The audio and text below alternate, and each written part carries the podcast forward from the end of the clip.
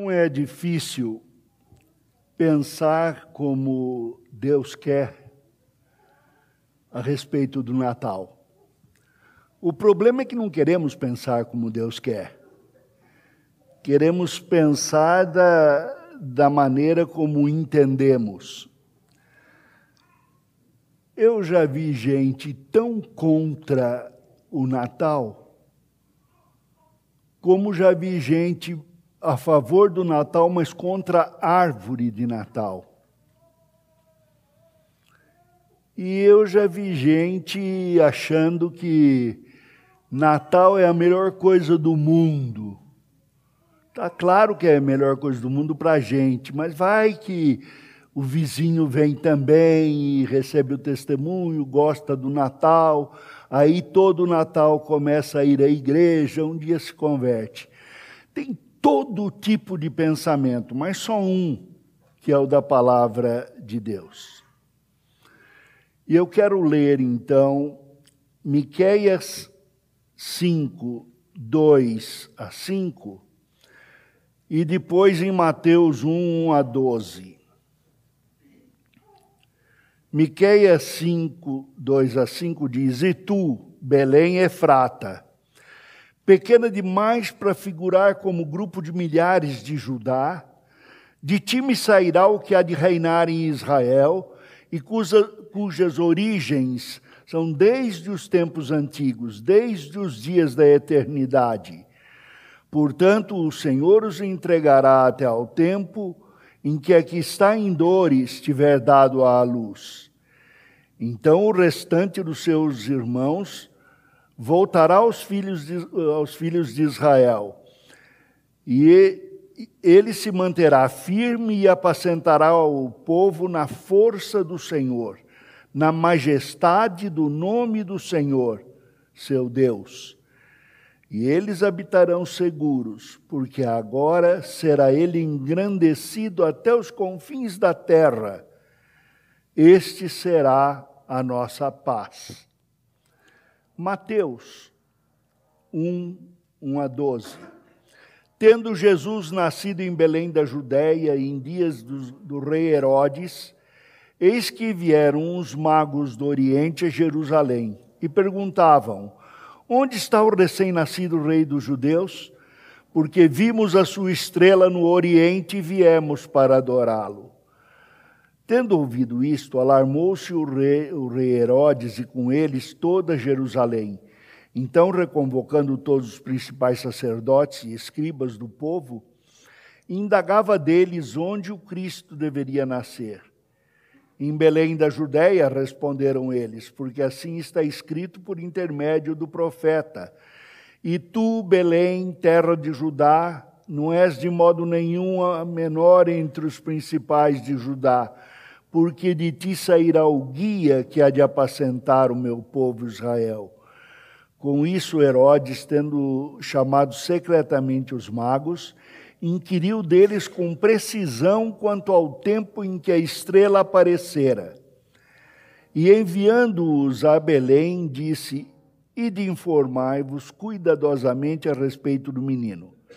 E quando o tiverdes encontrado, avisai-me, para que eu para eu também ir adorá-lo.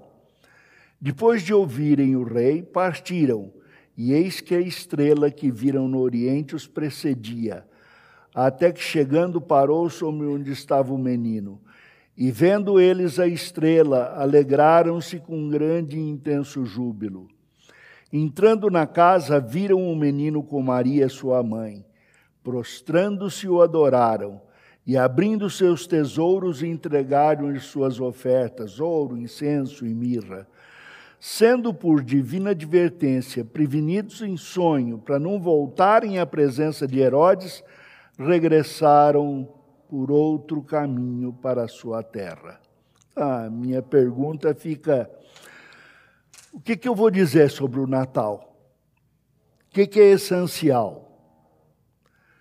E volto para como Mateus, também eu volto para a profecia de Miqueias, proferida 700, 701 anos antes de Cristo, quando Senaqueribe havia invadido uh, uh, o Israel.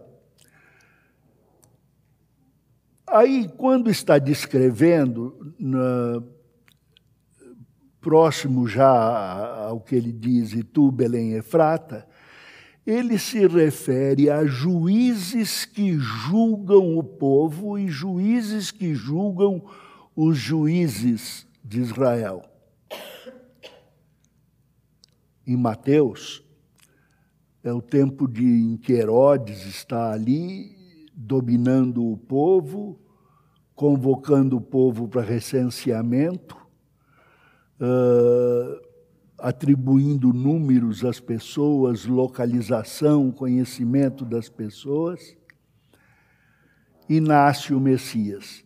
Assim como na profecia, assim como o nascimento, assim como hoje, quando comemoramos o Natal. Nós vivemos dias em que Deus, por meio do ímpio, julga o seu povo. Deus permite e registra na Sua palavra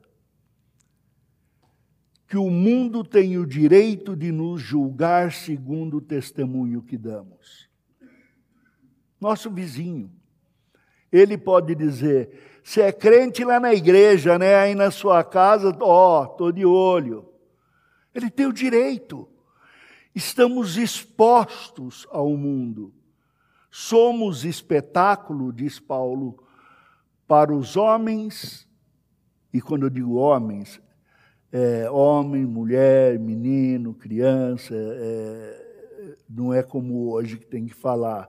Os homens e as homas, as mulheres e os mulheros, né? Uh, eles podem verificar o nosso testemunho. Deus lhes deu consciência. E eu lhes digo: se nossas palavras, mesmo que palavras cristãs, não uh, estiverem uh, em consonância com a nossa atitude, nosso labor e nossa criação, eles não vão entender. Não irão entender nosso Natal se nosso Natal não demonstrar Cristo em nós, pelo Espírito do Pai e do Filho. Se eles não notarem que nossas palavras provêm de um coração puro e sincero, não adiantará presente, não adiantará uh, fazer atos de caridade. Não adianta dar bonecas e bolas se não dermos um chute com o próprio coração, se não abraçarmos com o próprio coração. Então, a, essa profecia ela vai nos guiar ao entendimento do Natal. Há uma diferença aqui quando uh, o profeta diz: Tu, Belém Efrata, quer dizer, Belém fundada por, um, por pessoas descendentes uh, lá de Ruth, de Boaz, e, e, que vieram, com, foram morar com os efrateus e depois vem. É, essa é a Belém que eu digo, não aquela Belém do Sul. Aí então você já pode tirar da cabeça a Belém do Pará, viu?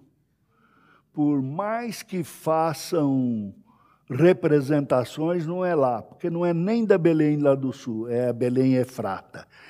E ele, eh, Mateus Troque diz: Jesus nascido em Belém da Judéia nos dias de Herodes. Essa Belém fica uns 10 quilômetros de, de Jerusalém.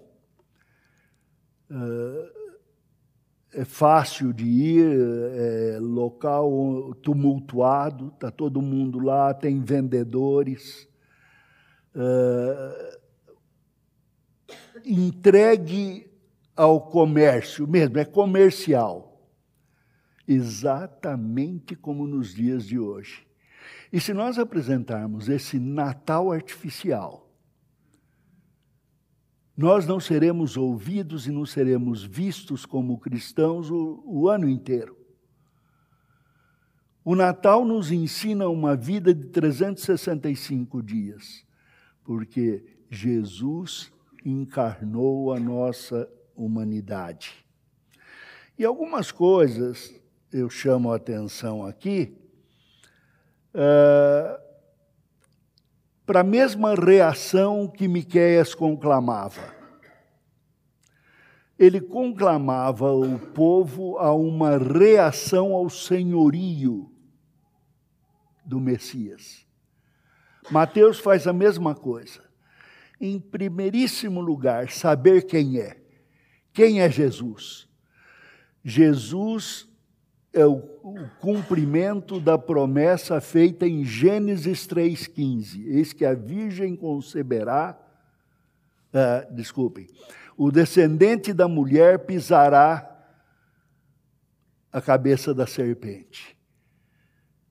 Depois, é, como um funil, leva para a promessa do descendente de Abraão.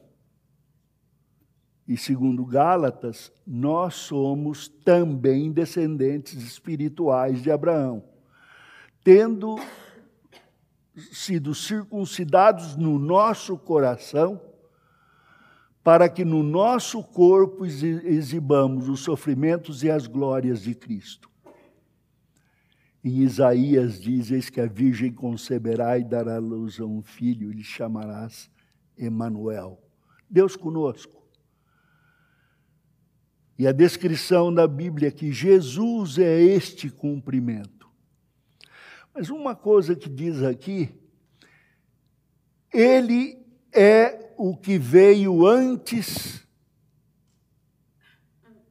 que o mundo fosse formado. Provérbios diz isto, Provérbios 8.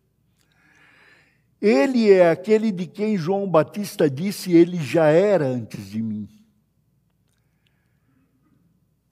E o próprio Senhor disse: Antes que Abraão fosse, eu sou. É do Filho que falamos, do Filho de Deus, um em Deus na Trindade. Eu gosto de chamar de triunidade, o Deus triuno. Ele é um, um ser e três pessoas com mesmo sentimento, concordes no mesmo ato, que planejou todo o mundo e que um no outro elaboraram tanto a criação quanto a redenção. O mesmo Deus. Agora, quando Deus se encarna em Jesus Cristo, Aí há uma coisa que é difícil de entender. Deus se fez homem. É, podemos até cantar isso, podemos, mas me digam, como que Deus é Deus infinito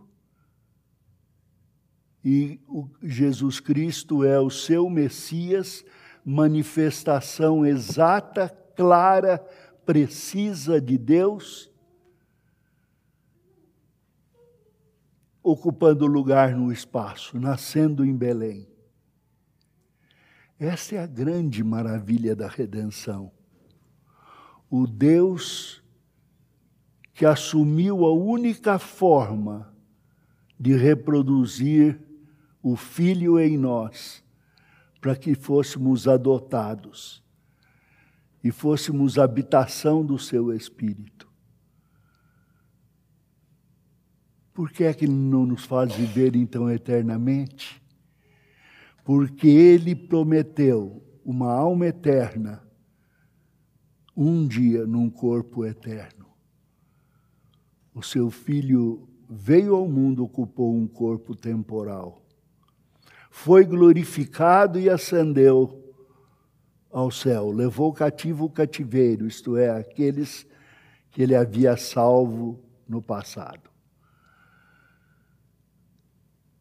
Ele um dia há de vir neste mesmo corpo glorificado até nós, para que nós sejamos glorificados.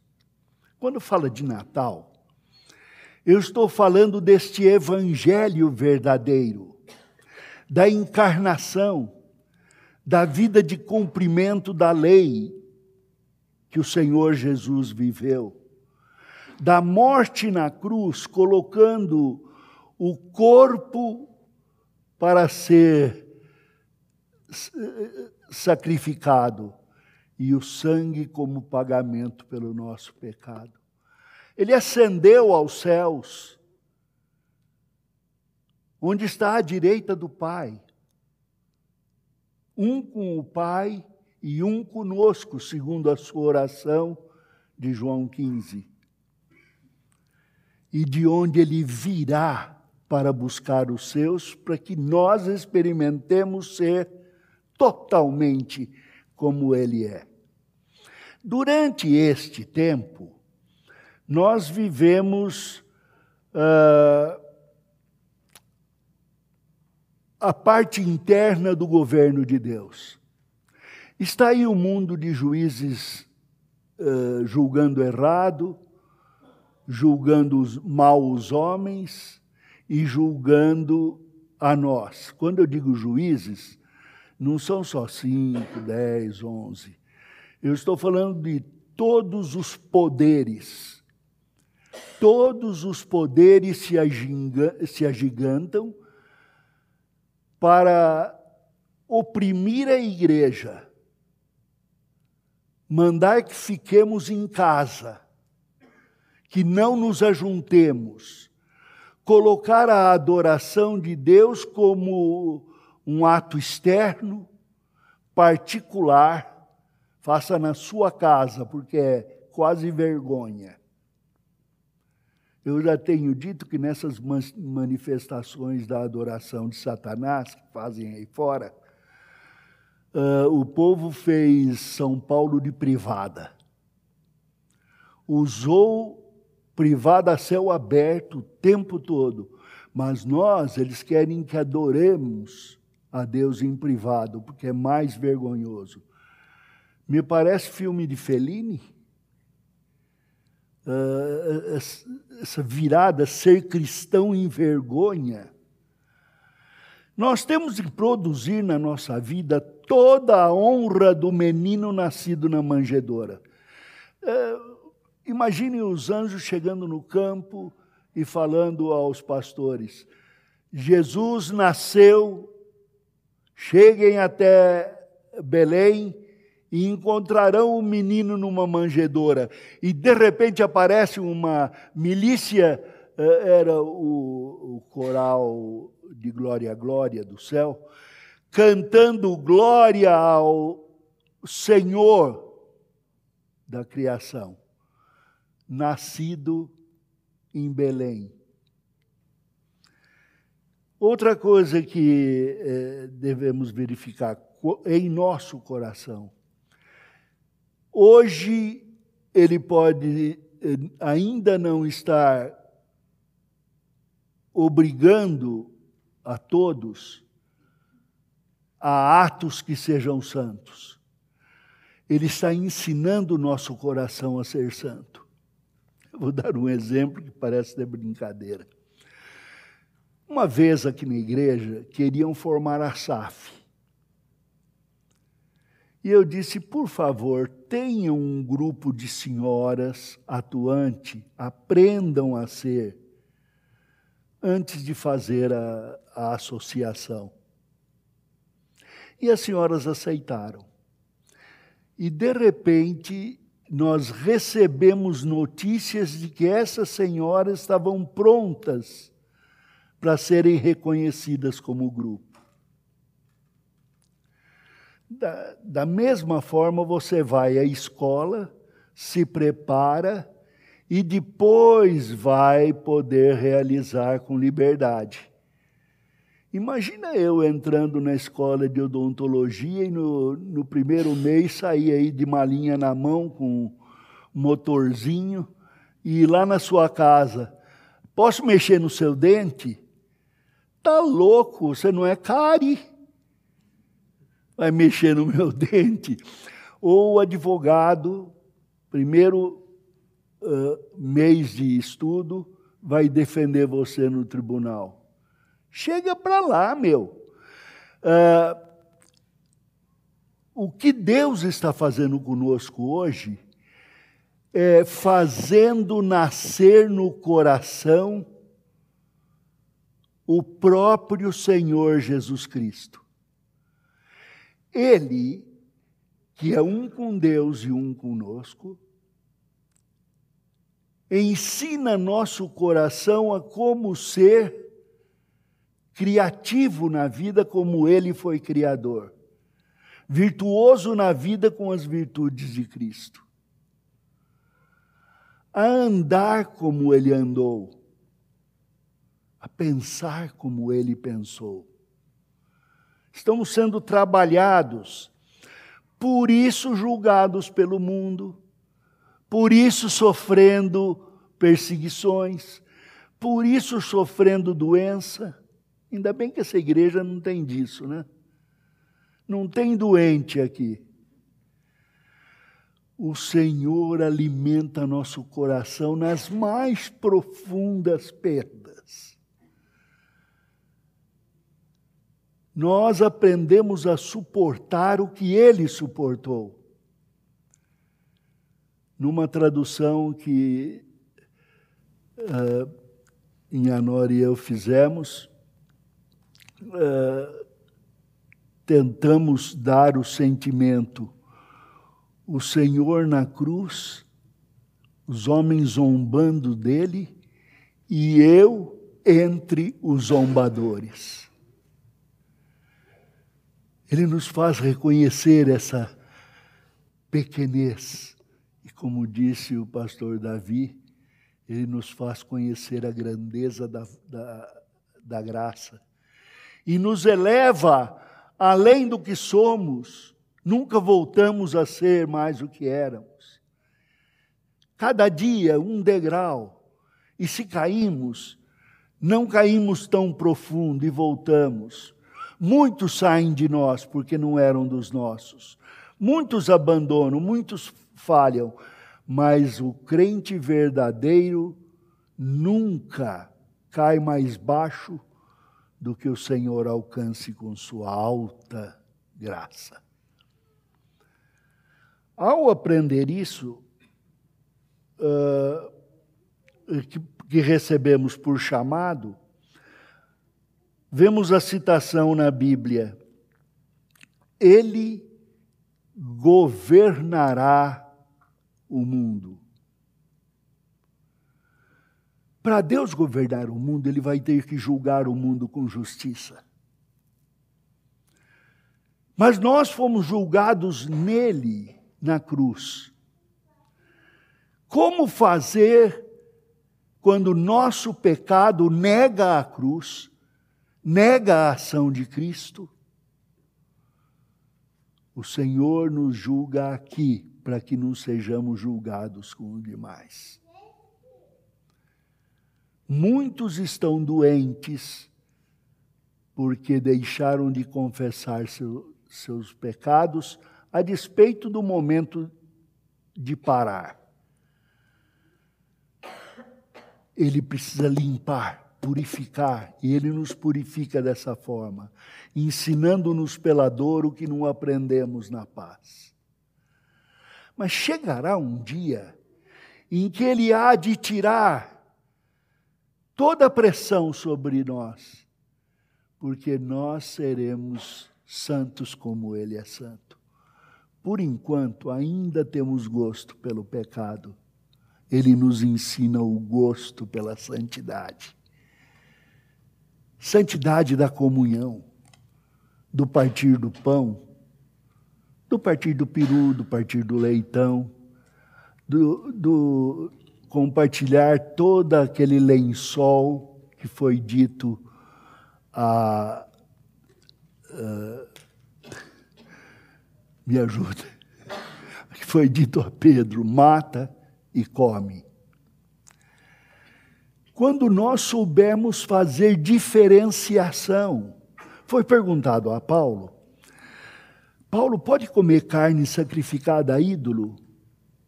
Como quem pergunta, pode eh, ter Natal? Pode se vestir de Papai Noel, como disse o Mas, uh, quando perguntado a Paulo, ele respondeu: na, a carne sacrificada aos ídolos em si mesmo não é nada. É carne. Ah, cuidado, não pega eh, carne de macumba que às vezes está envenenado. E o maior cuidado é esse, é saber se a carne foi bem mexida, tudo. Mas até isso é o nosso discernimento. Temos de discernir antes de fazer. E Deus nos ensina a diferença, o discernimento, a escolha. A escolha dele e não de, dos nossos próprios prazeres, não do agrado de homens, não da adoração de ídolos. Uma coisa é certa: ele apacentará o seu povo. Ele cuida de nós não há dor que não seja humana. E nem há dor sem livramento. Não há tentação que não seja humana. Sempre há poder para libertar. E é isso que ele está trabalhando. O Natal é o início. O nascimento de Jesus, o crescimento dele Crescia o Senhor em sabedoria e graça diante de Deus e dos homens, todo esse desenvolvimento, até o desenvolvimento do seu ministério. O Senhor uh, transformando água em vinho, o Senhor obedecendo a verdadeira lei e não a lei dos homens, não a lei como os homens queriam, mas ao próprio Pai, ele obedecia. E, finalmente, a melhor palavra. Ele será a nossa paz. Que estava pensando, depois da, de termos adorado a Deus, cantado, sobre se eu podia ter participado do Natal. Eu sinto tanto uma um desejo de ser mais cristão. Um desejo de recebê-los em casa, de ir à casa de vocês. um desejo de evangelizar, de falar de Cristo aos meus vizinhos. Uma preocupação tão grande que se torna um peso. É necessário que o Senhor me apacente, que tire este peso e diga: calma, não é você que tem de fazer, eu já fiz faz o que estiver às mãos. Primeiro trata a sua esposa, como Cristo amou a igreja, seus filhos, como bom pai, sua igreja, seus irmãos, pensa neles primeiro antes de você. Trate o seu vizinho da maneira como Deus mandou amar o amigo e o inimigo. E aí nós recebemos a sua paz, a paz que vem do céu, o shalom verdadeiro de Deus. Shalom é a palavra hebraica para conceitos de paz que ultrapassam o nosso entendimento. É a paz do povo, é a paz entre eh, eu e meu irmão, é a paz de coração, a paz de consciência. Uma vez, sem querer envergonhar, mas envergonhando mais a mim, eu dei uma cintada no meu filho que ficou a marca da, da cinta e, e dos buraquinhos para a fivela. Por alguma razão, naquele dia, Deus nos levou para uma piscina. Com famílias que não batiam nos filhos, eles eram contra. Só que de vez em quando um dava um murro no filho. Quando batia, perdia a paciência, dava murro. Cada vez que eu olhava para um dos meus filhos, eu ficava vermelho de vergonha. Mas como fazer? Tentei. Eu fui verificar com o professor de física se dava para voltar no tempo.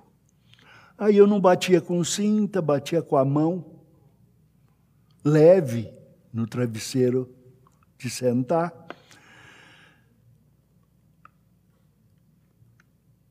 E a vergonha dos outros? Todo mundo estava olhando para mim. Eu passava, eles iam seguindo. Até os anjos faziam isso. Estava com vergonha de Deus. Até que fui ler na Bíblia: fustiga seu filho, ele não morrerá. Não precisava daquilo. Eu errei. Mas ele não morreu. É meu companheiro, meu amigo. A ideia da paz que vem de Cristo, a paz do Natal, ele será a nossa paz. Aquela que o mundo quer só de bola de, de vidro, hoje de plástico, colorida de luzes. Ele quer fazer de luzeiros, de vidas. Então, sim, o Natal pode ser entendido pelo cristão e comemorado, se o for segundo a palavra de Deus e de coração. Podemos fazer festa. Deus os abençoe.